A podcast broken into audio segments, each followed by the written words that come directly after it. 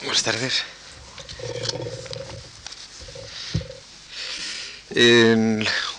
creo que terminé prácticamente el martes eh, con la repitiendo la afirmación de don José Ortega de que España era pura provincia como una afirmación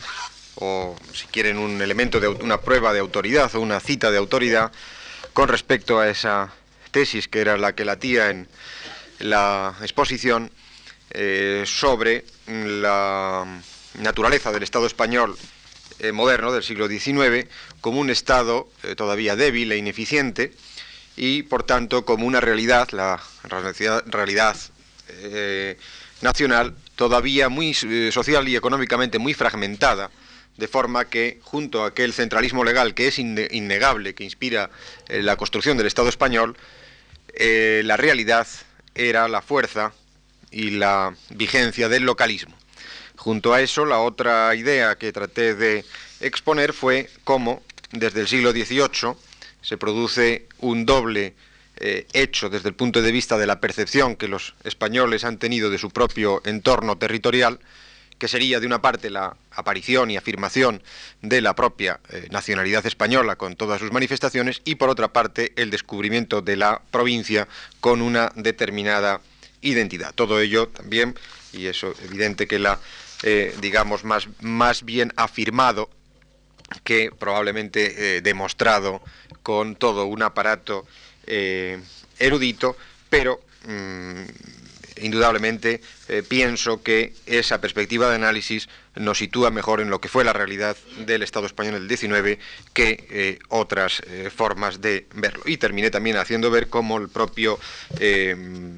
escaso desarrollo urbanístico que Madrid tuvo antes de los años finales del siglo XIX, que es cuando verdaderamente empieza a tomar naturaleza de gran ciudad esta población, eh, como el propio atraso de Madrid eh, podría mm, corroborar esa idea de la ineficiencia, debilidad, escaso tamaño, escasa influencia todavía del Estado español. Alguien me preguntó a la salida si no eran así el resto de las ciudades eh, españolas, es decir, ciudades eh, poco desarrolladas, con un urbanismo escaso, eh, pobres, etc. Por supuesto que sí, la diferencia está en que la capital del Estado suele ser, y además lo dice así con esas mismas palabras, debe ser, según mesoneros romanos, en fin, estos madrileñistas preocupados por la imagen de su propia ciudad, la capital del Estado suele ser y debe ser el espejo en el cual se refleja la propia naturaleza del Estado. Pero en fin, España pura provincia y la intervención de hoy iba a estar centrada, eh, o por lo menos la parte inicial, en la administración de la, en la creación de las provincias por Javier de Burgos en 1833. Porque de lo que he venido diciendo, eh, por lo menos sí parece, eh, no parece disparatado concluir que ese real decreto de 30 de noviembre de 1833 del entonces ministro de Fomento, don Javier de Burgos, tuvo una importancia extraordinaria en la administración española. Todavía hoy la provincia tiene una vigencia indudable en nuestra legislación, no obstante existir las comunidades autónomas. Las provincias dentro de las comunidades autónomas siguen siendo, incluso en Cataluña, donde hay un proyecto de sustituir las provincias por las comarcas, la única región española que tiene una cierta hostilidad a la idea de provincia, en el resto la provincia sigue siendo, como saben, el elemento administrativo esencial de, la organización territorial de nuestro Estado, que se crearon, repito, por Real Decreto de 30 de noviembre de 1833. Estructura administrativa fundamental de la España de los siglos XIX y XX. A su frente, al frente de las provincias, poco después, leyes orgánicas que fueron desarrollando ese Real Decreto, aparecerían, de una parte, el representante del Estado central, que recibió distintos nombres, jefe político, etcétera, hasta dar con la fórmula de gobernador civil, que es la que se eh, impone prácticamente desde la década de 1840, representante del Estado central, del poder central en la provincia, y de otra parte aparece al frente de la provincia la Diputación, Diputación Provincial, órgano electivo de representación de la propia provincia.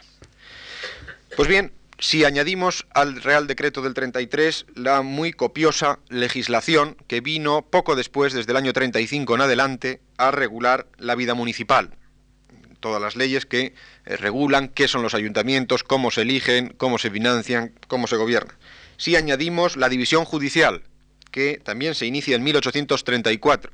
división judicial que, como ya dejé mínimamente apuntado, se ciñó a la propia organización, organización provincial, y una distribución o una división, la judicial, que es exactamente la misma que tenemos ahora, básicamente, es decir, partidos judiciales y audiencias territoriales. Si añaden a eso la división militar, que viene inmediatamente también paralelamente al mismo tiempo, que divide España en capitanías generales, comandancias militares y departamentos marítimos. Y si añaden o añadimos las disposiciones desde 1839 al 44 que incorporaron las provincias vascas y Navarra al modelo general del Estado. Y básicamente lo que se hizo ahí en esos años es mm, algunas cosas que todavía llaman la atención, llevar las aduanas a la frontera, porque las aduanas estaban en Miranda de Ebro, por lo que hace a las provincias vascas, sustituir lo que se llamaban juntas generales, que se han reconstruido ahora, se han reconstituido ahora a partir del año 78. Las juntas generales son asambleas de ayuntamientos separados de cada provincia. Eso era el tipo de organización provincial que tenían las provincias vascas. Eso se sustituye entre el 39 y el 44 simplemente por una diputación, la diputación de 10-12 diputados elegidos por la eh, ciudadanía. Volveré un poquito después eh, brevemente sobre eso. Eh, y si se añade a eso la conversión, por lo menos legal, de Navarra de reino en provincia, porque Navarra seguía siendo un reino, pues con todo eso queda estructurada, estructurado básicamente el territorio español y en ello, repito, en todo ese entramado, la provincia se constituía como el escalón administrativo necesario para la prestación de los servicios del Estado. La necesidad de reformar la administración territorial no nació, lógicamente, en 1833. Es un problema que venía de bastante antes. Y es un problema que preocupó a regímenes y gobiernos de muy distinta significación social y política indicación, por tanto, de que se trataba de un problema de interés general y de que creo que no debemos de atribuirlo, la creación de las provincias, a eh, un determinado proyecto de alguna determinada clase social. La cuestión fue abordada por Florida Blanca en 1789. Fue abordado por el régimen de José Bonaparte en 1810. Se lo plantearon las Cortes de Cádiz en 1812 lo abordó el trienio constitucional en, 1822 y eh, lo retomaría y lo haría ya eh, disposición legal el régimen eh, liberal después de la muerte de Fernando VII, es decir, en 1833. En todos los casos que he mencionado, se trataba de lo mismo, de sustituir un conglomerado de territorios y administraciones locales y comarcales del antiguo régimen que verdaderamente atomizaban la administración territorial, sustituirlo por un sistema uniforme y racional. Verdaderamente, eh, casi yo me atrevería a, decir que, no sabemos bien eh, cómo funcionaba la administración territorial del antiguo régimen. Sabemos eh, el nombre de numerosísimas instituciones de administración territorial, como las propias palabras provincias, intendencias, partidos, villas, consejos, hermandades, merindades, alcaldías mayores, uniones, corregimientos, juntas, alfoces, hoces, cuadrillas, etcétera, etcétera. Todo eso son distintos tipos de administración territorial que rigen antes de eh, instalarse de instaurarse o establecerse las provincias. Eh, no sabemos bien el tipo de atribuciones que tiene cada una de estas administraciones, el tipo de diferencia entre una y otra, por qué en un sitio se constituye una y en otra no, qué es lo que hizo que en un sitio fuera una unión de, cuatro o cinco municipios y en otro, etcétera. Es, eh, lo que sí sabemos es que hay una sensación o una impresión de vuelvo a repetir, de fragmentación tremenda, de dispersión administrativa muy grande y que, por supuesto, eh, desde el siglo XVIII, que es el siglo de la razón, eh, la idea de los administradores de ese Estado español es de poner un cierto orden, de poner una cierta uniformidad allí.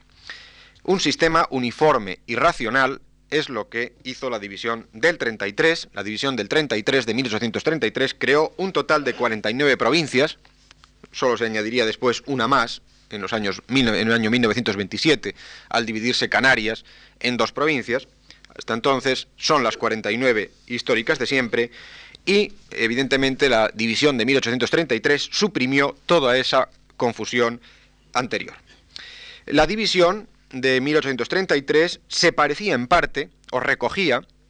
parte del mapa de prefecturas que había intentado, que había trazado eh, José Bonaparte en 1810, se parecía también o recogía parte de las sugerencias que se hicieron en las Cortes de Cádiz. Cortes de Cádiz no llegó a hacer una distribución, no llegaron a hacer una división de España en provincias, pero al hablar de las elecciones y en un decreto electoral sobre elecciones a diputados hablan de las provincias y dicen cómo deben ser las elecciones y insinúan que esa es, vamos, afirman que esa debe ser la división de España en provincias, pero insisto en que no llegó a realmente a materializarse en un real decreto.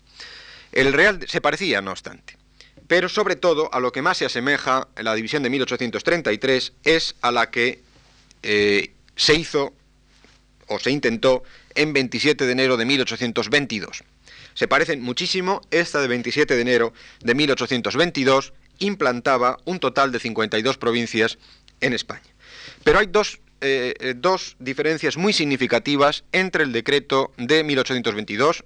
régimen revolucionario del trienio constitucional y el régimen de 1833. Dos diferencias significativas. La primera es que la división de 1833, es decir, la vigente, respetaba y sigue respetando las denominaciones de Álava, Guipúzcoa, Vizcaya y Navarra, que habían desaparecido en la ley o en el decreto del 22.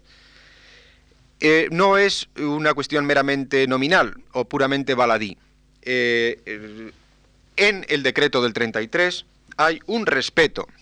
evidente al mantener estos nombres hacia el carácter especial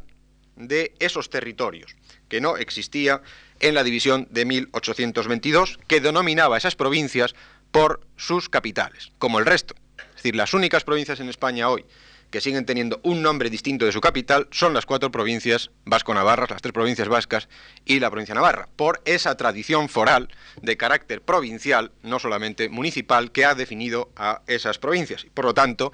el decreto de 1833, que es tan duramente criticado desde perspectivas vasquistas diciendo que este es el decreto jacobino que acabó con los regímenes, al principio que acabó con los regímenes locales. yo desde luego creo que debemos agradecer bastante los que hemos nacido en esos territorios a don Javier de Burgos de que por lo menos nos salvaguardó el nombre de nuestros territorios históricos, como se llaman ahora, en lugar de provincias, y que es una prueba de esa sensibilidad hacia la dimensión territorial distinta, especial, que tenían esos eh, territorios. La segunda diferencia es también, contrariamente a lo que se ha dicho, es que el decreto de 1833,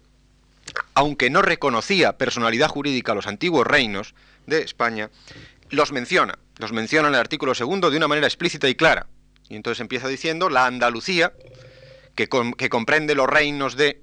Granada, Sevilla, Jaén y Córdoba, se divide en ocho provincias. Y dice las ocho provincias actuales. El reino de León se divide en las provincias de el reino de Valencia se divide en las provincias de... De manera que hay un reconocimiento claro y expreso de los reinos históricos de España. Eso no es tampoco eh, nada eh, eh, baladí, sino que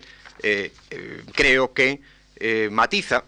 lo que es la reforma de Javier de Burgos, del ministro de Fomento de 1833. Porque es evidente, es evidente que, como se dice, y lo han dicho siempre todos los administrativistas, la reforma de Burgos, de Javier de Burgos, implantó la uniformidad provincial y la centralización administrativa. Pero yo creo que hay que hacer por lo menos tres matizaciones. Las matizaciones son, y empiezo por la segunda, es que esta división de 1833, a mi modo de ver, estuvo muy lejos de ser un simple ejercicio de insensibilidad centralizadora. Yo creo que quiso aunar criterios muy diversos, la, la reforma del 33, criterios administrativos, criterios demográficos, criterios geográficos, criterios económicos y criterios histórico-culturales, tratando de respetar y de ceñirse de alguna manera a los reinos históricos de España. Eh, resultó, y tengan en cuenta siempre por contraste la división territorial francesa, la española es evidente que resultó una división desproporcionada y falta de homogeneidad, aun cuando aparezcan 50 provincias, por tanto ya todos los territorios van a ser más o menos iguales, lo que son es muy distintas unas provincias de las otras. Y todas tienen las mismas instituciones, pero en términos territoriales hay una absoluta desproporción y falta de homogeneidad al extremo de que hay provincias en España que son hasta 11 veces mayor que, que las otras, mientras que Francia, saben que son ese cuadradito de departamentos que son todos literalmente, eh, literalmente iguales.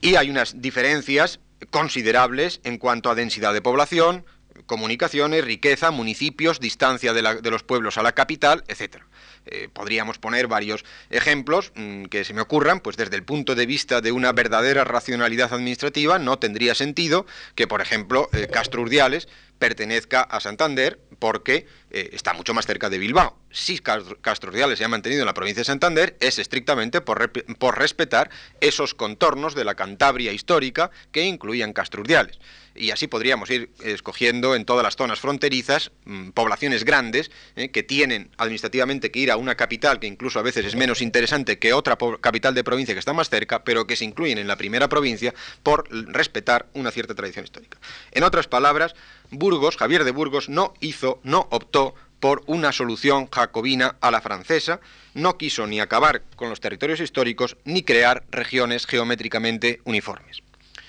La segunda matización que hay que hacer es que la centralización del Estado español respondió a criterios burocráticos y administrativos más que a criterios ideológicos o políticos, aun cuando la diferencia no siempre es eh, clara entre hay mm, criterios administrativos que son políticos, evidentemente, e ideológicos y también criterios burocráticos.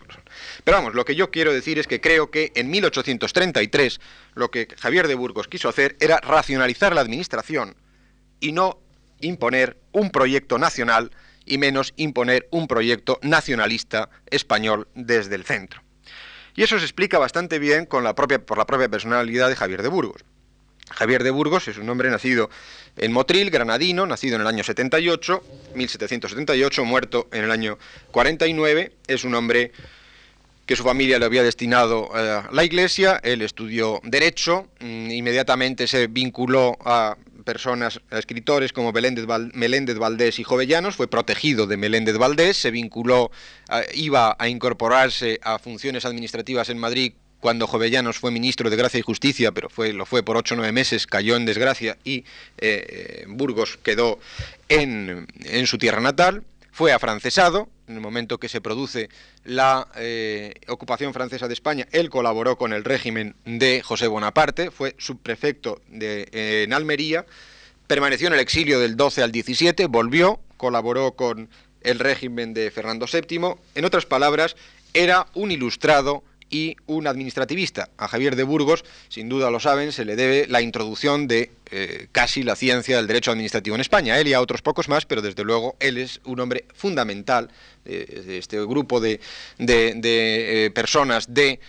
formación muy francesa que llevaron a cabo, sobre todo yo creo que de los años 40 en adelante, lo que me atrevería a llamar como una especie de revolución tranquila en España, que es eh, digamos, los fundamentos del Estado administrativo por el cual este país, con todo el desorden de guerras civiles, etcétera, que ha tenido y de cambios constitucionales, sin embargo, ha habido por debajo de todo eso un régimen administrativo, por supuesto, de impronta moderada y liberal conservadora, pero que esto es un Estado y es un Estado desde pronto, esto no ha sido, digamos, pues esos países eh, eh, descoyuntados, que ha sido la mera arbitrariedad de algún hacendado rico o de algún militar más o menos atrevido. Aquí el poder militar ha intervenido eh, decisivamente en la vida política, pero siempre ha habido un, yo creo, un entramado de carácter estatal administrativo muy intenso, muy profundo y bastante serio como lo ha habido por otra parte en Italia o en otro tipo de, de, países europeos, que somos países hechos por abogados y con todo un entramado legal eh, muy fuerte. Pues bien, Burgos era un ilustrado y un administrativista, y no era un nacionalista moderno en el sentido de esa expresión.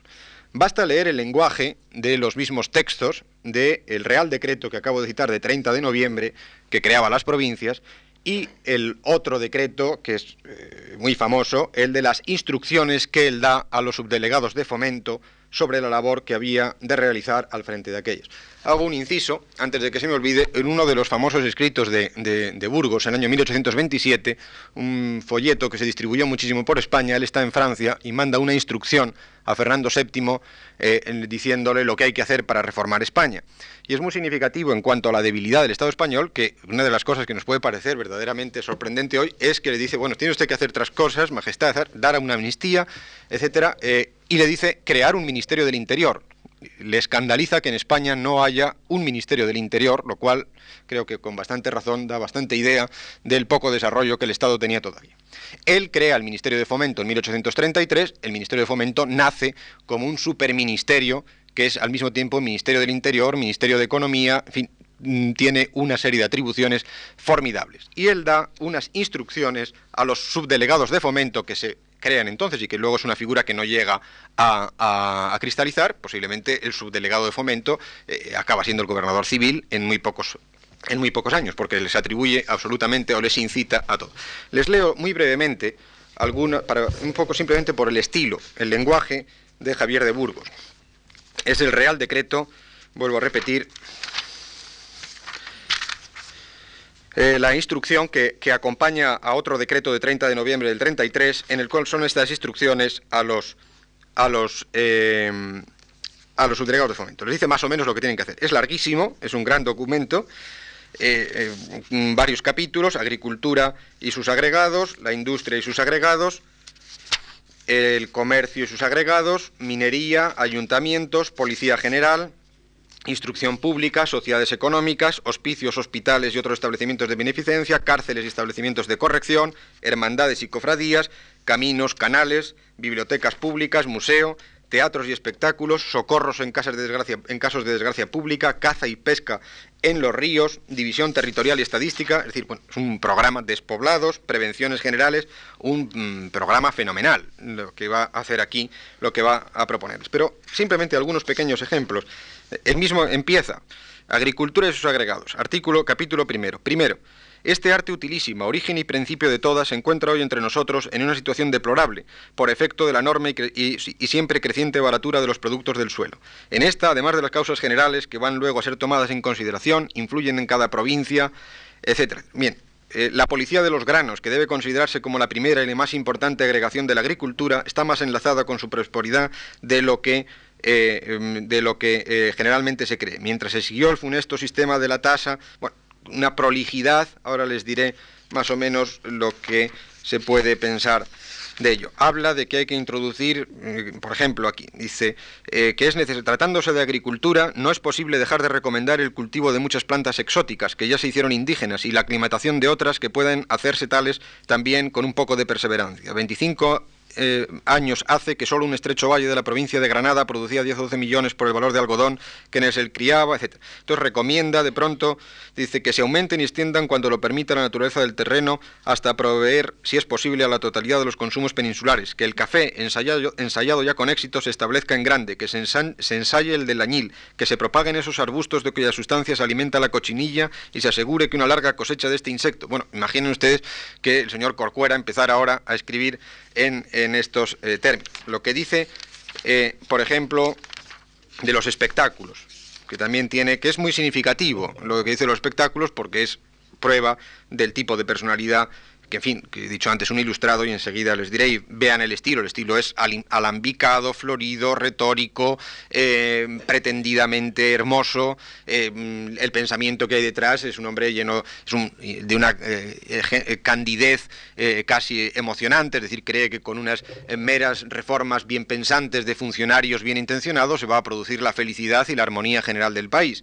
que es muy característico del pensamiento del siglo XVIII y de los ilustrados. Dice, las corridas de toros, los ejercicios de equitación, los de, los de volatinería y demás comprendidos en la categoría general de espectáculos y diversiones públicas deben excitar bajo varios aspectos la solicitud especial de la autoridad administrativa. Siendo el trabajo caudal del pueblo, conspira contra este caudal el que disminuye el trabajo y hace por tanto un daño público a veces irreparable. Las diversiones de que va hecha mención no deben pues permitirse más que en, las ciudades considerables o en los días festivos, donde es justo que, que haya descanso y placer una vez por semana el que trabajó durante ella. De los espectáculos mencionados, Hay uno, debe ser las corridas de toros, hay uno en la que se arriesgan hombres, se destruyen animales útiles, se endurecen los corazones y que los progresos de la razón pública desterrarán más tarde o más temprano. La autoridad administrativa debe indirectamente acelerar este beneficio, rehusando esta clase de espectáculos otra protección que una simple tolerancia y aplicándola entera a aquellos en cuya mejora se interese más o menos la civilización y la prosperidad. En los volatineros y titiriteros de varias especies que andan corriendo por los pueblos, conviene no ver sino infelices que mendigan su pan haciendo habilidades y la autoridad debe hablar con ellos en consecuencia de esta calificación. Socorrerlos una vez es un deber de humanidad, alejarlos enseguida es una ley de administración. Bueno, en fin, creo que es bastante significativo de la talante de este hombre, que, repito, creo que creía, y lo que dice de la policía, que es de la policía, está al servicio, no lo dice además con, un lenguaje mucho más, eh, digamos, arcaico y arcaizante que el que podríamos resumirlo ahora. De manera que este es un hombre, vuelvo a repetir, un, un ilustrado, un administrativista, no un nacionalista del siglo XIX en el sentido moderno de esa expresión. Y la tercera puntualización que habría que hacer sobre la reforma del 33 es que esa división supuso un sensible avance, o un muy sensible avance, incluso respecto a la organización del antiguo régimen, ya que llevó a la administración provincial y local la elegibilidad de cargos, los cargos van a ser, y lo dice ahí también, dice, bueno, que esto es una confusión tremendo, que esto de los ayuntamientos, donde hay regidores perpetuos, cargos que se compran, etc. Eh, y, efectivamente, es decir, hay muchísimos ayuntamientos, en el propio Madrid, todavía a principios del siglo XIX, en fin, no son ayuntamientos de elección, sino que muchos de los, lo que hoy llamamos concejales, regidores, etcétera, son perpetuos, y están ahí, y se heredan de familia en familia, etcétera, etcétera. Eh, digamos que eh, la división del 33, por tanto, introduce el principio de elegibilidad de cargos y de participación electoral de los ciudadanos en la administración provincial. Por supuesto, esto no es todavía, ni mucho menos, la democracia de un hombre un voto y una mujer un voto, es decir, que estamos hablando de 1833. Burgos participó también y prácticamente un 80% más o menos posiblemente de la redacción del eh, Estatuto del 34 esa especie de carta otorgada que eh, empieza a ser un primer principio de constitución que se introduce en 1834, ya saben que no se restableció la constitución de 1812, eh, mm, Burgos era muy crítico de la constitución de 1812, de la constitución de Cádiz, porque era un hombre bastante conservador y bastante moderado, eh, y él, en fin, el, equipo de gobierno del 33-34, de esa primera transición de, de, un régimen, de una monarquía muy represiva como fuera de Fernando VII, a un régimen liberal, dieron una especie de carta otorgada, más de constitución, creando el estatuto de los próceres y el estatuto de los procuradores, es decir, que una especie de Senado y Congreso, pero que todavía utilizan un lenguaje verdaderamente también bien arcaizante, Burgos participó muy activamente en la redacción de, de ese estatuto eh, eh, del año 34. De manera que eh, no estamos en la democracia, pero estamos en un avance considerable en cuanto a lo que les decía, elegibilidad de cargos, participación electoral de los ciudadanos. Esta es la distribución de España en provincias, 49 provincias, a las cuales se añadiría en 1927 la división de Canarias en dos provincias, Tenerife y Las Palmas, eh, por tanto, estamos en las 50 provincias actuales. Hay otra modificación también eh, en lo que respecta a Canarias, es que una ley de 11 de julio de 1912 creó los cabildos insulares. Los cabildos se crea uno por cada isla, es decir, cada isla, además de tener de estar dividido en provincias, hay unos cabildos, es decir, un organismo que eh, lleva la administración territorial de cada isla. Y por tanto, el cabildo es un escalón intermedio entre el municipio y la provincia. En fin, eso se explica bastante claramente por la propia naturaleza de, eh, de las islas.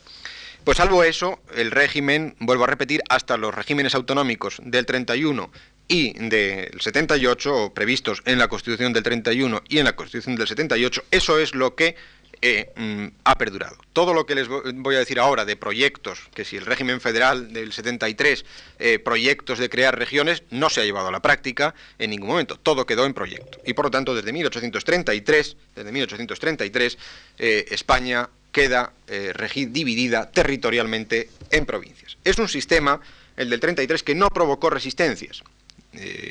Mm, veremos enseguida que, parece haber algún tipo de, eh, eh, sobre todo en Cataluña, de eh, aspiración diferente a crear alguna región, pero resistencias, es decir, que haya dimisiones de autoridades, pliegos al gobierno, mm, manifestaciones o movilización de la poca opinión pública que pudiera haber entonces, no la hay. El régimen se implantó sin resistencias,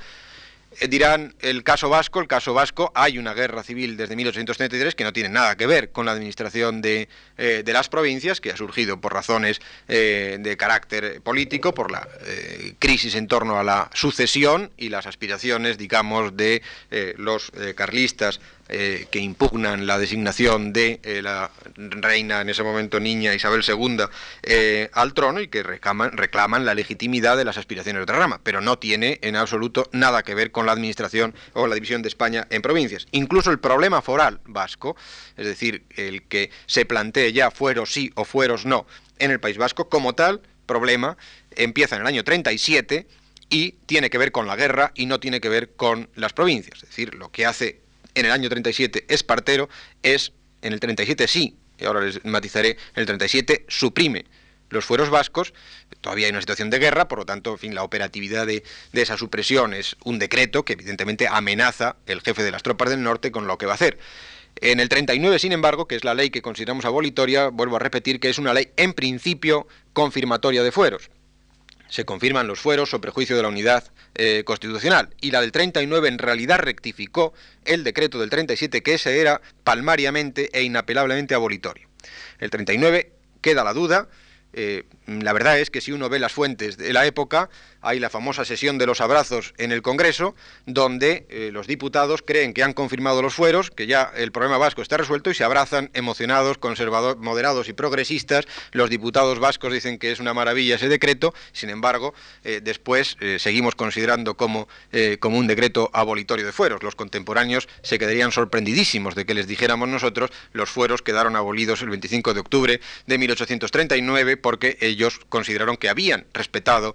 los fueros y que se habían confirmado los fueros. Fin, la verdad es que es un decreto ambiguo porque efectivamente, sobre texto de la unidad constitucional, significó, por lo menos, que los vascos tenían que ir al ejército como todos los demás, que las aduanas tendrían que ir a la frontera y que tendrían, tendrían que pagar impuestos eh, generales como todos los demás, que ya pagaban antes también, porque esto de que no pagaban impuestos o de que no iban al ejército habría mucho que, eh, matizar, puesto que eh, iban voluntariamente y pagaban los impuestos de carácter general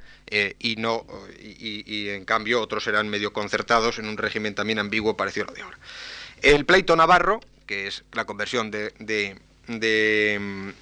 de Navarra de reino en provincia se resolvió mediante una ley que todavía se, es eh, fundamento del régimen navarro, la llamada Ley Paccionada de 16 de agosto del 41. Mediante esa ley, Navarra pasó a ser provincia, pero provincia foral. Navarra sí tuvo eh, la palabra foral en, el, en sus leyes lo cual simplemente significa poco. Significa, eh, digamos, el diputado general es diputado foral y que el tipo de Mm, de circunscripciones en que se divide la provincia es por merindades y eh, no por eh, no como una sola constitución o son un solo, una sola circunscripción en la que se elige todo, de manera que se respeta un poco el orden tradicional, pero atribuciones son muy parecidas, la de la Diputación Foral y la de las diputaciones constitucionales, que son las del resto. En el País Vasco, eh, efectivamente, el pleito también, mm, hay una situación de cuatro o cinco años de, tensiones entre el 39 y el 44. En el 44 definitivamente se vuelven, los moderados vuelven a dar el nombre de provincias forales a las provincias vascas. Ya les hablé de que hay una etapa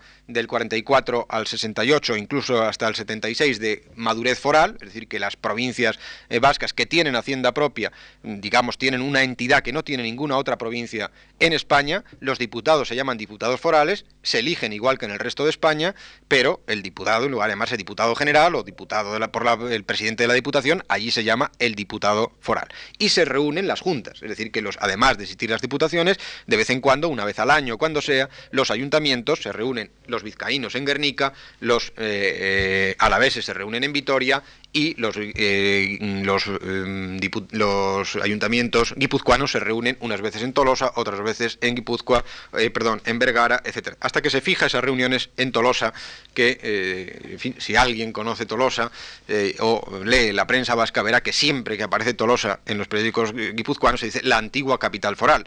fue capital foral a partir de 1844. Difícilmente se podían haber abolido los fueros en 1839 si después Tolosa es la antigua capital foral a partir de 1844. Se modificaron los fueros, eso es la, historiografía vasca actual, eh, tendemos a interpretar de que ha habido varios sistemas forales a lo largo de la historia y que siempre, menos desde 1937 a 1975, que es un momento en que Vizcaya y Guipúzcoa se incorporan plenamente a la Administración General, siempre ha habido, como enseguida veremos, algún tipo de diferenciación. A efectos, no obstante, a efectos, sea lo que sea, y olvídense de lo que acabo de decir, cualquiera que sea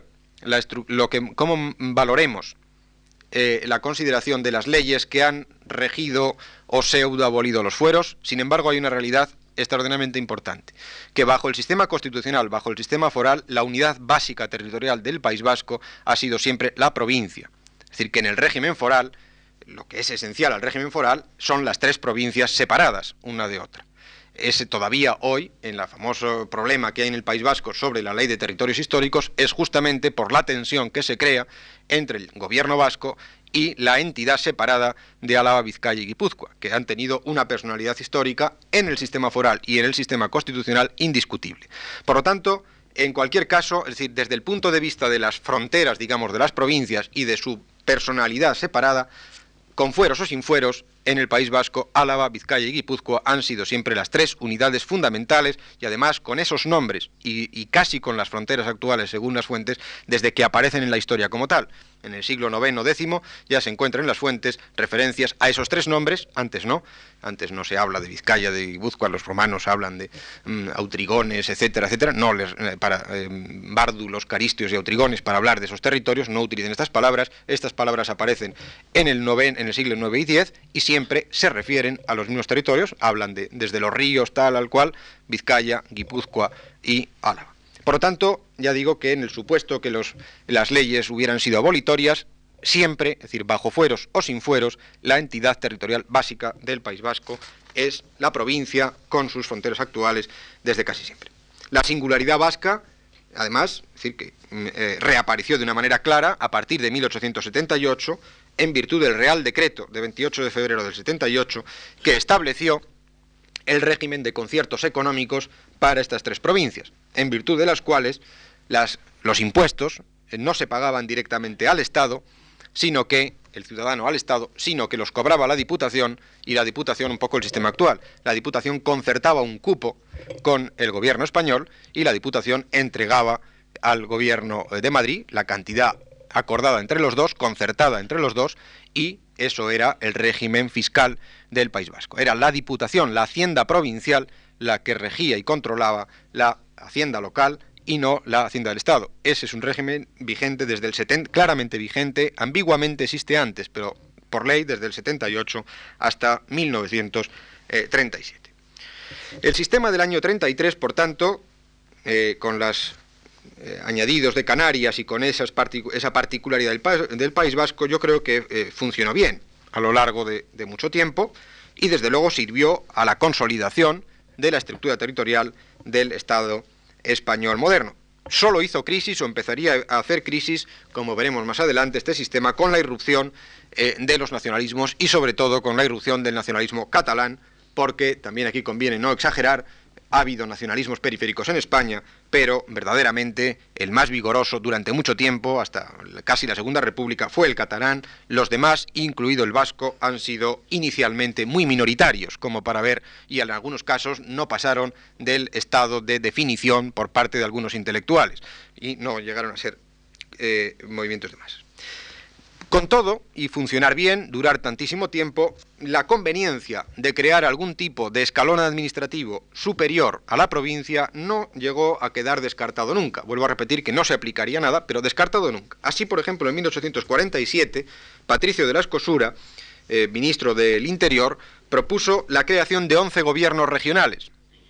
Él dice que habría que hacer, además de las provincias, pues el gobierno de Castilla la Nueva, Cataluña, Andalucía, Valencia, Murcia, Galicia, Aragón, Granada, Castilla la Vieja, Extremadura, Navarra, donde incluía las tres provincias vascas, Burgos, Baleares y Canarias. Evidentemente es una división arbitraria, sobre todo desde el punto de vista histórico, que Burgos quede separado de Castilla la Vieja, podrá discutirse o no si Burgos es, como dicen los burgaleses, la capital de Castilla la Vieja. Lo que parece fuera de duda es que ponerlo fuera de Castilla la Vieja es un poco duro. ¿eh? Eh, Granada, como que no sea parte de Andalucía, bueno, pues uno podrá dividir Andalucía Oriental, Andalucía Occidental, y decir que la eh, Andalucía eh, oriental mm, tiene por capital Granada y que la occidental por capital Sevilla. Eso sí, hay acuerdo en las profundas rivalidades entre Sevilla y Córdoba de una parte, Sevilla-Granada, Sevilla-Málaga por otra, que digamos que hay profundas diferencias históricas de liderazgo sobre lo que es Andalucía, pero, en fin, separar llamar a una cosa Andalucía y a otra Granada como cosa separada también parece puramente arbitrario. Pero el hecho de su planteamiento, el mero hecho de que el ministro del Interior planteara en un gobierno la necesidad de crear un gobierno regional, revelaba que el concepto de región tenía alguna vigencia en la concepción que de España tenían algunos españoles o los españoles. Indudablemente, donde el concepto de región, en la época que estoy hablando, a mediados del siglo XIX, sí empieza a tener ya claramente vigor, vigencia y aspiración, es en Cataluña. En una Cataluña que todavía es una Cataluña no nacionalista, quede eso bien claro, no nacionalista, pero donde ya van a aparecer elementos de un regionalismo claramente catalán. En Cataluña, en la década de 1850, que es de la que estoy hablando, cristalizó, cristalizó y maduró todo un proceso que había empezado a partir de 1830 y tantos, un proceso primero de renacimiento lingüístico y literario y cultural de Cataluña, que se inicia, eh, eh,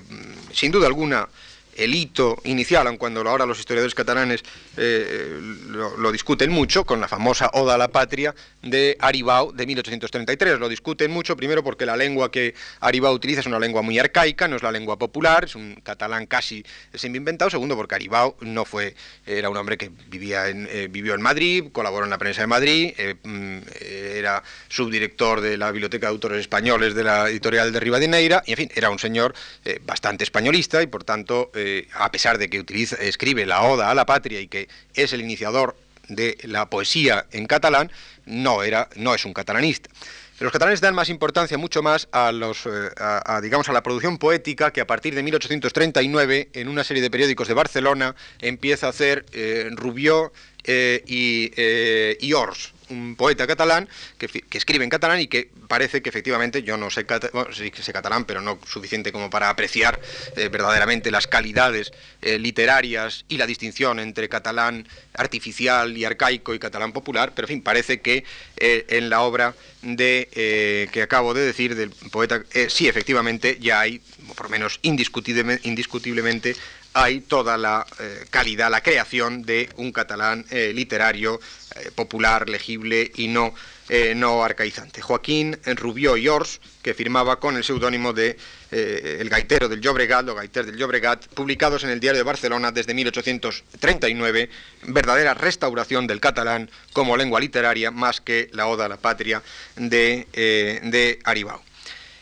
cristalizó, mm, desde luego, el proceso de recuperación de la lengua y la literatura y la historia catalana. Es muy abundante ya la, producción bibliográfica catalana en castellano muchas veces de recuperación de la historia de Cataluña, etcétera, y ese un doble fenómeno de una parte de recuperación del catalán como lengua literaria y de otra una serie de iniciativas de carácter popular de divulgación de la cultura catalana. Los hechos fundamentales o, los hitos más que hechos fundamentales muchas veces culminación de un proceso y no iniciación del mismo serían los Juegos Florales en 1859 que se restauran en ese momento.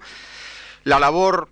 que verdaderamente hay que calificar de inmensa eh, de tipo musical y coral de Clavé que empieza a crear sociedades musicales eh, recuperando canciones catalanas y creando eh, coros mm, que mm, prácticamente por todo el territorio catalán y además con un sentido eh, político muy claro por parte de Clave, empieza en el 1850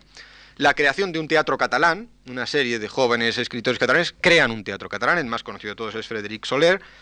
todo ello coincide en ese, en ese momento y los esfuerzos por también por crear y impulsar una prensa en catalán. Al mismo tiempo se produce un fenómeno desde los años 30 fundamentalmente en que esta vez definitiva e irreversiblemente, Cataluña se va a convertir en lo que el profesor Nadal ha llamado el taller de España, es decir, que hay un proceso de eh, no de un gran crecimiento económico, pero sí de una diferenciación clara con respecto del resto de España. Es decir, que se va a crear una economía eh, industrial mm, basada en la industria textil, eh, todavía de, industrias pequeñas, sin gran, sin grandes, gran aparato fabril, pero que indudablemente dan a Cataluña una imagen de modernidad respecto al resto de España evidente y que además va dándole un sentido de diferenciación con respecto. Y finalmente, en los años 50 aparecen también una serie de eh, de escritos eh, políticos, eh, casi todos en castellano, pero ya de índole claramente regionalista. Por ejemplo, en el año 1855 se publica un folleto de Joan Illas y Vidal, Cataluña en España. Habla de. La tesis es el papel que Cataluña como región tiene en España. Más interesante el título de un folleto del mismo año, de 1855, de Durán y Vaz, Catalanismo no es provincialismo, en el que viene a decir claramente esto no es unas provincias cualquiera, y utiliza la palabra catalanismo, nosotros somos una región.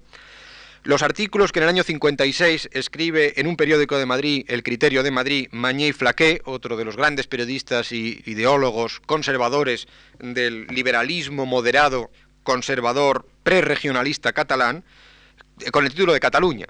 Una serie de artículos, 10-12 artículos que se titulan Cataluña, donde otra vez es una defensa de la historia, la identidad, la diferenciación, etc.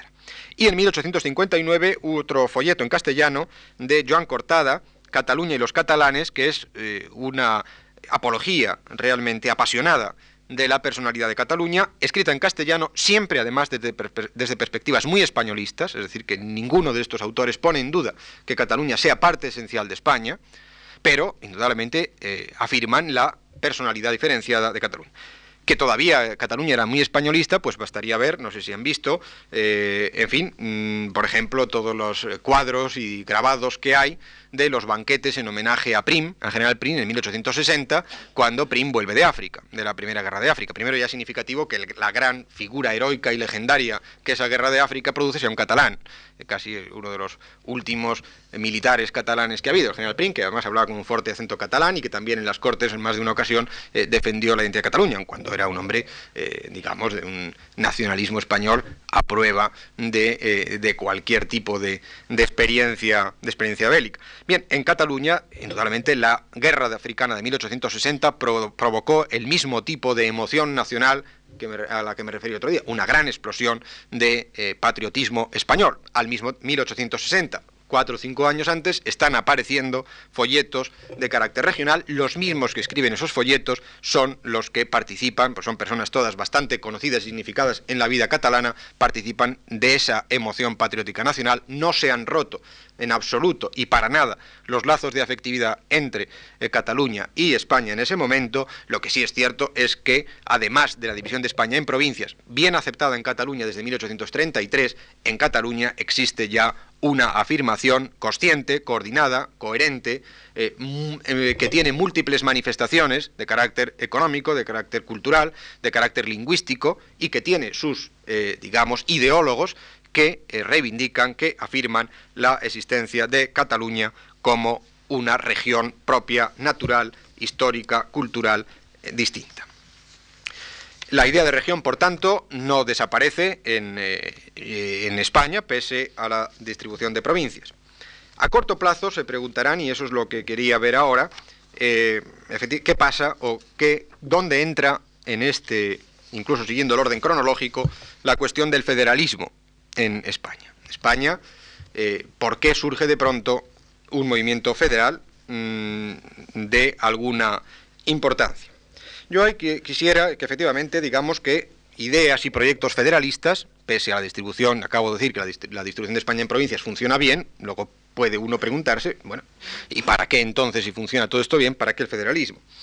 Estos proyectos federalistas empezaron a fraguar, las ideas federales empiezan a hacer aparición en España a mediados del siglo XIX y, como es bien sabido, impregnaron la Primera República Española en 1873. Yo creo que hay, hay que hacer una serie de puntualizaciones con respecto al federalismo español. Primero, a su importancia, o, importancia no, al hecho de por qué aparece, y segundo lugar, a las características del, eh, federalismo. Eh, que en España se intentara aplicar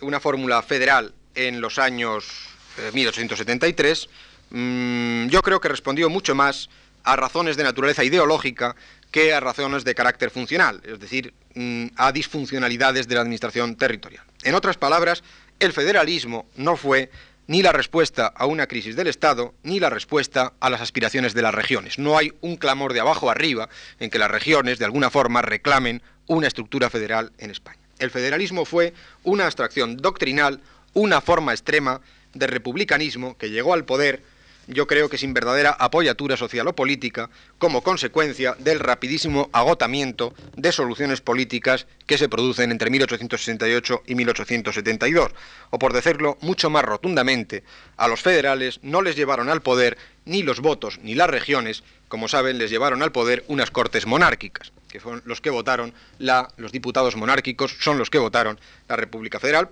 en el momento que se produce ese colapso del poder por la dimisión harto y decepcionado de Amadeo Saboya. En el federalismo, con la excepción, otra vez que habrá que eh, decir algo más sobre ello, del federalismo catalán, representado sobre todo por Valentía Almiral,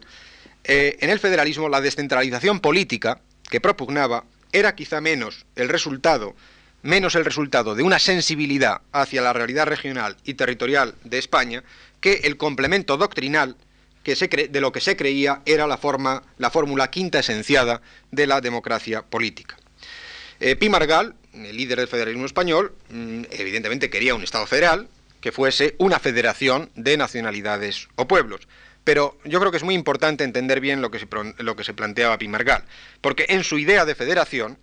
las nacionalidades o pueblos quedaban subordinadas al organismo unitario, a la nación, con mayúscula, que sigue siendo en su perspectiva eh, España, y además dice, y dice taxativamente, que los pueblos y las nacionalidades debían estructurarse en provincias.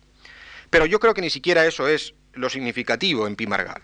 En Pimargal concebía, Pimargal concebía el federalismo ante todo como una filosofía, como una concepción racionalista y metafísica del hombre, de la libertad, de la justicia, del progreso histórico, como una filosofía que aspiraba, en primer lugar, a la libertad del individuo, esa es la obsesión de todo el pensamiento pimargaliano, la libertad individual, que eh, tiene una doble manifestación. Primero, la autodeterminación de la voluntad individual guiada por la razón. Es un racionalista absoluto, eh, Pimargal. Y de otra, la inserción de ese individuo en una nación que debía ser, efectivamente,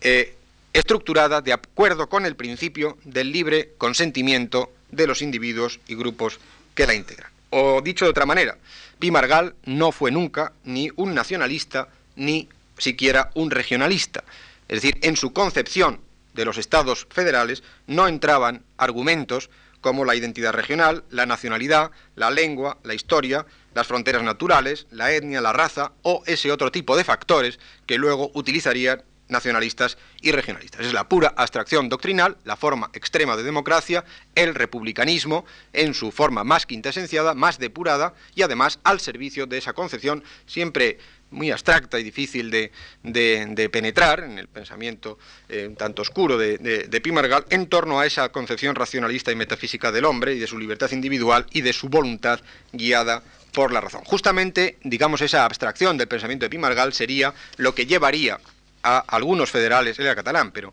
eh, ejercía y ejerció la política fundamentalmente en Madrid, eh, eso explicaría que se aparten de Pimargal justamente algunos federales catalanes que sí van a pensar, su federalismo sí va a partir de todos estos últimos conceptos a los que me acabo de decir, de identidad regional, historia, lengua, cultura. El hombre más significativo en este sentido, y que indudablemente su federalismo sí es ya claramente prenacionalismo, es, ya me he referido antes, Valentí, Valentí Almiral, un hombre de extraordinario interés, indudablemente, en todo lo que es eh, el prenacionalismo eh, catalán. Y es interesante ver, eh, Almiral rompió con, con Pimargal claramente en el año 1881, aun cuando ya antes las diferencias entre los dos eran, eran evidentes, en diferencias de sensibilidad. casi yo diría que Almiral se acerca al federalismo justamente desde las posiciones contrarias a, la de, a las de. Es decir, que él se acercó al federalismo desde el particularismo catalán y no a la inversa. Es decir, que sus sentimientos catalanistas eran anteriores y más profundos probablemente que su visión federal del Estado español. Ya de joven, en el año sesenta y tantos, por ahí, Almiral fue uno de los colaboradores de ese grupo de mm, creadores del nuevo teatro, del teatro catalán. Él colaboró bastante abiertamente con Soler en el esfuerzo por crear un teatro catalán y participó activamente en iniciativas paralelos a los, paralelas a los Juegos Florales para recuperar la lengua popular catalana como lengua literaria y por difundir la cultura catalana en los ámbitos populares. Su primer proyecto político, ya en mayo del 69, de 1869, fue el llamado Pacto de Tortosa, que era una declaración de unidad de Cataluña, Valencia, Aragón y Baleares para defender la identidad dentro de los pueblos ibéricos, evidentemente organizados en una España federal, pero para defender la identidad de esas cinco, lo que luego llamamos o han llamado los catalanes los países catalanes, catalans. En fin, Cataluña, Valencia, Aragón y Baleares. La primera empresa periodística de,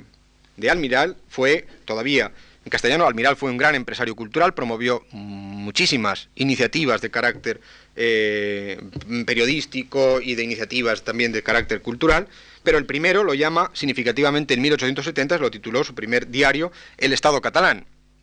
Eh, título que es en sí mismo casi una declaración eh, programática y desde el cual Almiral expuso ya de una forma clara su pensamiento, es decir, que no era, no era ya eh, eh, como, en el, eh, como en el federalismo español o como en Pimargal, una abstracción ideológica, sino se centraba en el autogobierno de Cataluña, siempre, repito, dentro de una federación de pueblos españoles. En el año 79, ya poco antes de la ruptura con el federalismo español,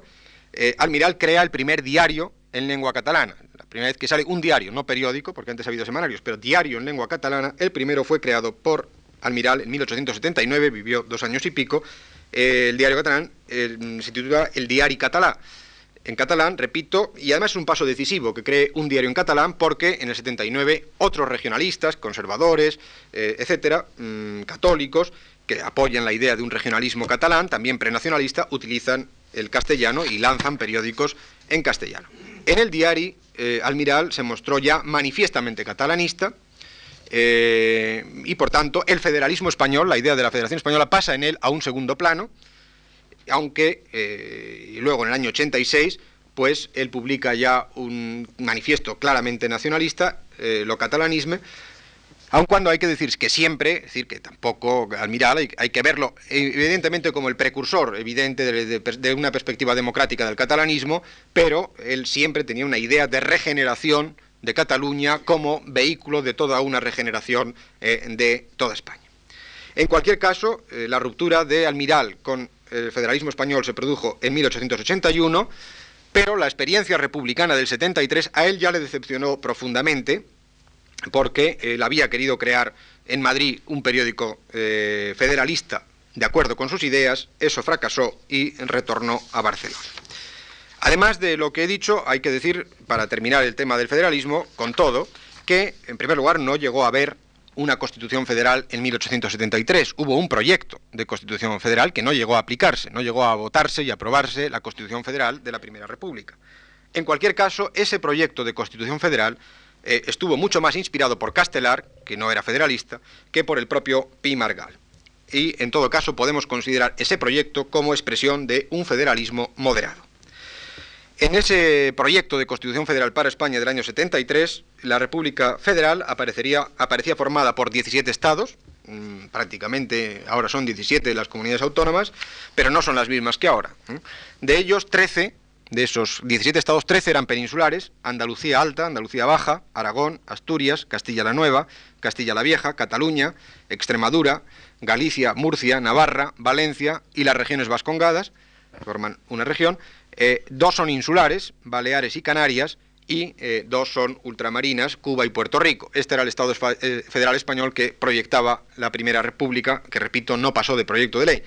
es distinto, son 17, el número es el mismo, pero aquí habrán visto que Andalucía está dividida en dos, que falta La Rioja, que hoy en día es una comunidad autónoma separada, no está Cantabria, que estaban en ese momento tanto La Rioja como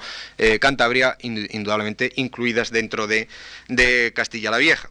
Eh, y las demás sí se van eh, pareciendo bastante a lo que a lo que es ahora eh, la eh, distribución de la España eh, autonómica. Las demarcaciones correspondían a los territorios o reinos históricos. El único reino histórico que no está reconocido ahí es León. León siempre se ha discutido mucho sobre si León es un reino distinto de Castilla. Los argumentos pueden encontrar argumentos históricos en ambos sentidos. Es decir, que León es evidente que tiene una personalidad histórica anterior a Castilla indiscutible, pero también es verdad que luego Castilla surge como, digamos, una separación de León, pero que desde el siglo XIII están eh, reunificados en un, solo reino, de manera que, en fin, Santander y Logroño, repito, continúan, continúan ahí siendo parte de Castilla la Vieja. El proyecto federal reconocía autonomía a, a los estados federales, pero una autonomía limitada por la existencia del Estado y por la soberanía que sigue residiendo en la nación. Se explicitaba en el proyecto que la constitución de cada Estado no podría contravenir la constitución de la República,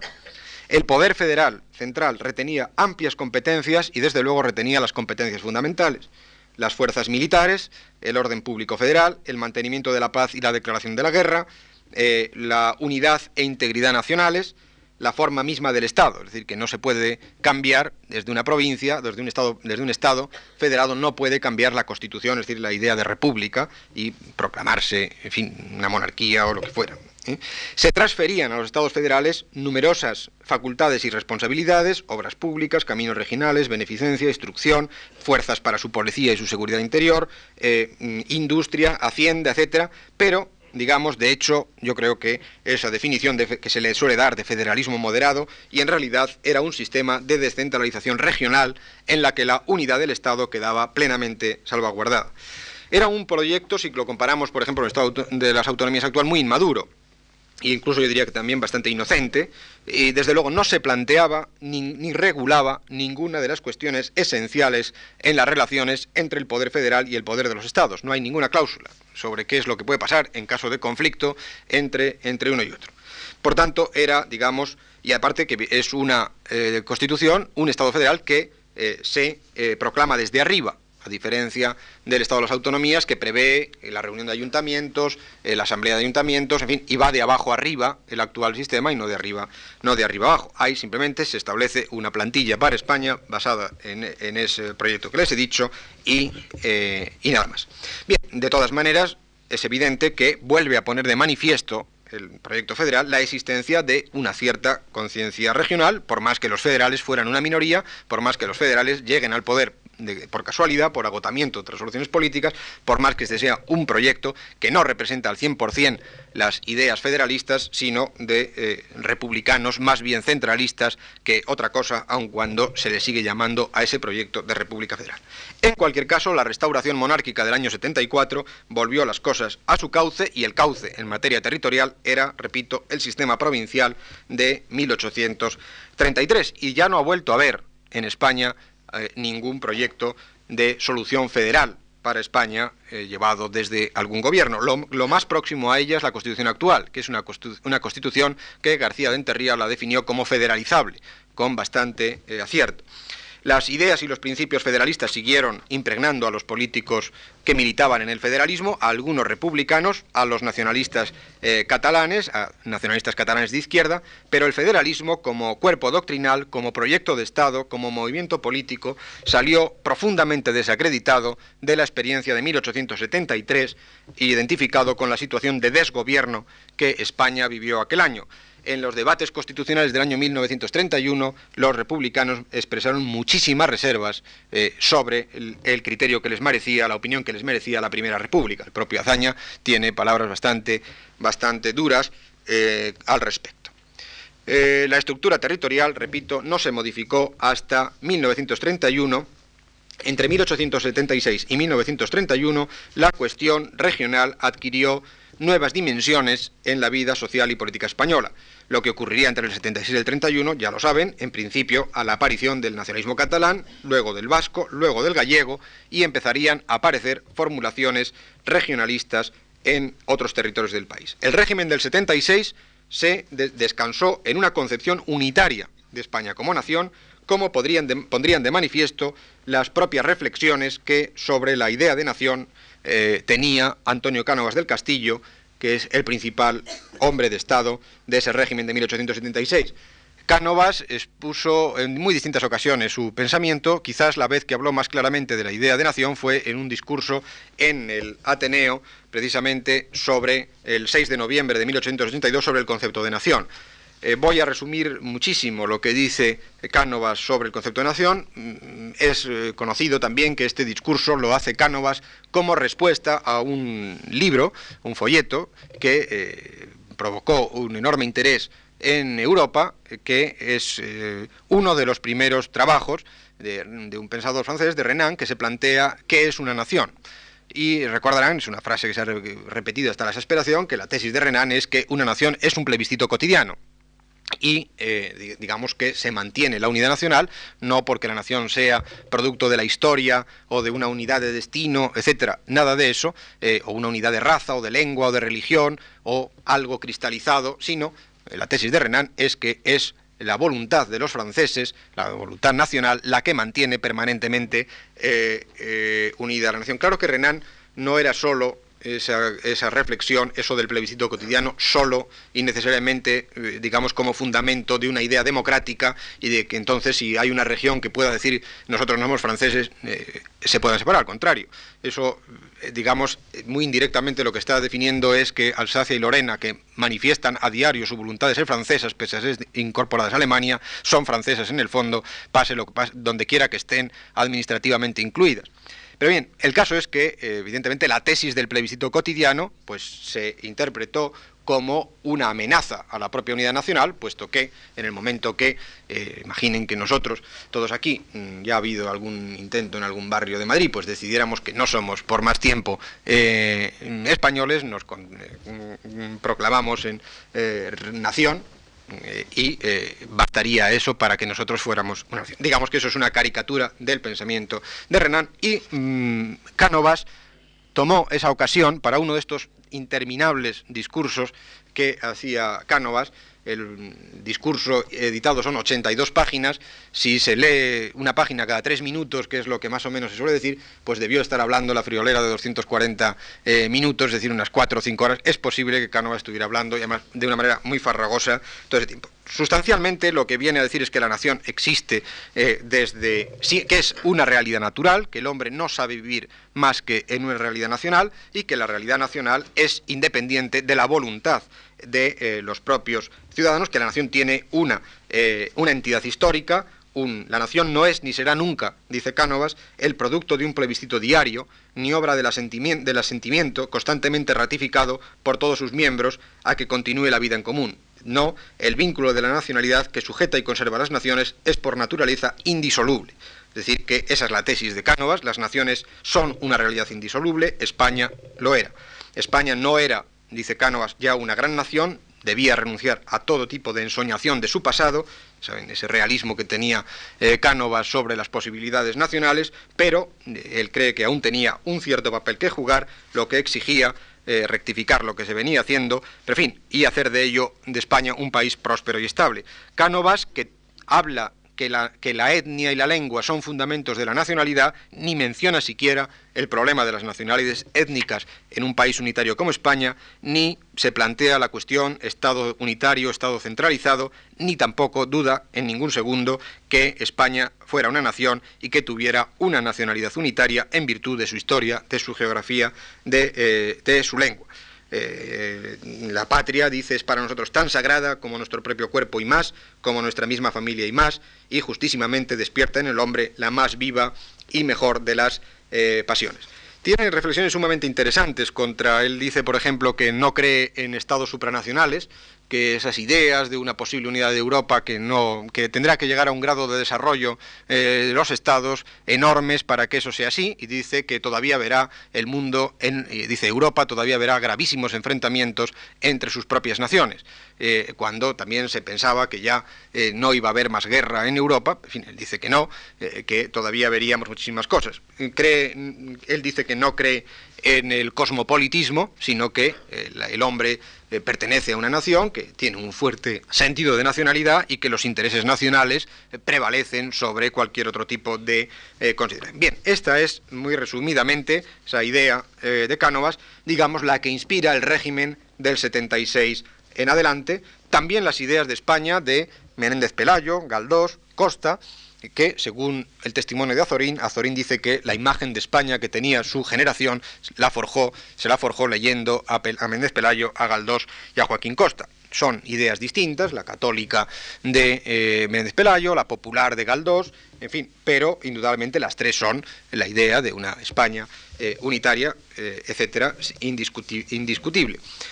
Dicha concepción no excluía tampoco, volvemos otra vez y ya voy a ir terminando con ello, el concepto de región, aun cuando haya un concepto de nación que no lo hay en Javier de Burgos. Burgos no hubiera hablado en estos términos. Por eso que les dijera que era un ilustrado, un administrativista, cuya idea era la racionalización de la administración, no crear un proyecto nacionalista desde el Estado. En Cánovas no, Cánovas no es un nacionalista en el sentido, es un hombre que tiene un profundo sentimiento nacional, un profundísimo sentido patriótico, una idea unitaria de España indiscutible. No es una especie de imperialista o de nacionalista vocinglero, todo lo contrario. En ese mismo discurso, eh, toda la parte final es contra, eh, incluso dice algo así como el nacionalismo vocinglero de los que van gritando España por las calles, etcétera. Dice que eso, España ya no está para esas historias, que este es un país muy modesto, dice que lo va a seguir siendo, todo lo que hay que hacer es arreglar un poco eh, la economía, si podemos hacerlo, se manifiesta ya abiertamente proteccionista, eh, es partidario de la intervención del Estado en la economía para, digamos, tratar de paliar los desequilibrios regionales, pero en fin, es de un pragmatismo enorme, como fue siempre, y saben sobradamente, eh, Cánovas, pero tiene una profunda conciencia unitaria. No obstante, eh, justamente es Cánovas y él personalmente el que escribió y acordó el restablecimiento del régimen de conciertos económicos para el País Vasco, para las provincias vascas, en febrero del 78. Los fueros quedaron definitivamente, esta vez sí, claramente abolidos en el 76, después de la otra guerra carlista, y Cánovas es incluso contra la opinión, digamos, de gran parte del país, que era hostilmente contrario a los fueros. Eh, Cánovas, efectivamente, aprueba la ley abolitoria de, 21 de julio del 76, pero dos años después él dice que el criterio administrativo diferenciado del País Vasco era muy saludable, que es necesario la descentralización y que el País Vasco necesita algún tipo de política de, eh, de integración y que hay que hacer un sistema nuevo. Y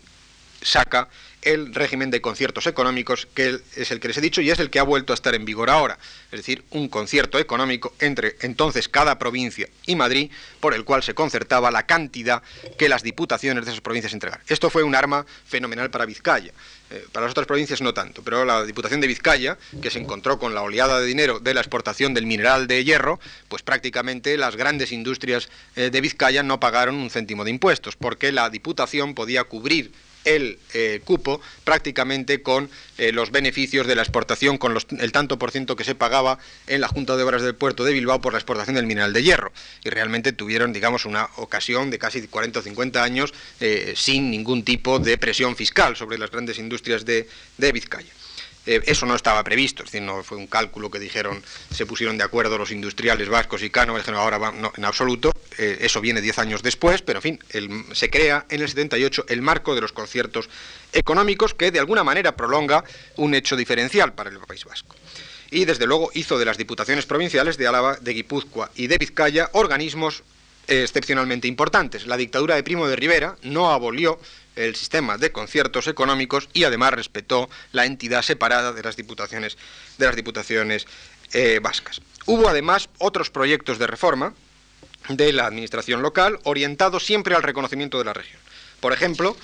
eh, en el año 84 Moret presenta un programa, de, un proyecto de creación de regiones, más interesante todavía el del año 91 de Silvela, que habla de 13 regiones, que coinciden con los reinos históricos y les dota de gobiernos y de consejos regionales, o el proyecto, porque vuelvo a decir que no fue ley, por lo que hacía de las regiones casi entes autónomas. Y hubo finalmente los proyectos del régimen local de Antonio Maura, primero en el 3, luego del 7 al 9, que son de para modernizar la vida municipal. No piensen en las regiones, pero que son extraordinariamente importantes porque afectaban a la división territorial, puesto que preveían la mancomunidad de provincias y precisamente eh, fueron los proyectos de Maura el precedente del decreto de mancomunidades, que como saben se aprobó el 18 de diciembre de 1913, al cual se acogieron las diputaciones catalanas. Eh, las diputaciones catalanas eh, vieron que había un decreto de Primero, que la ley de Maura preveía las mancomunidades, inmediatamente la Diputación de Barcelona empieza a reclamar abiertamente que se lleve a la práctica ese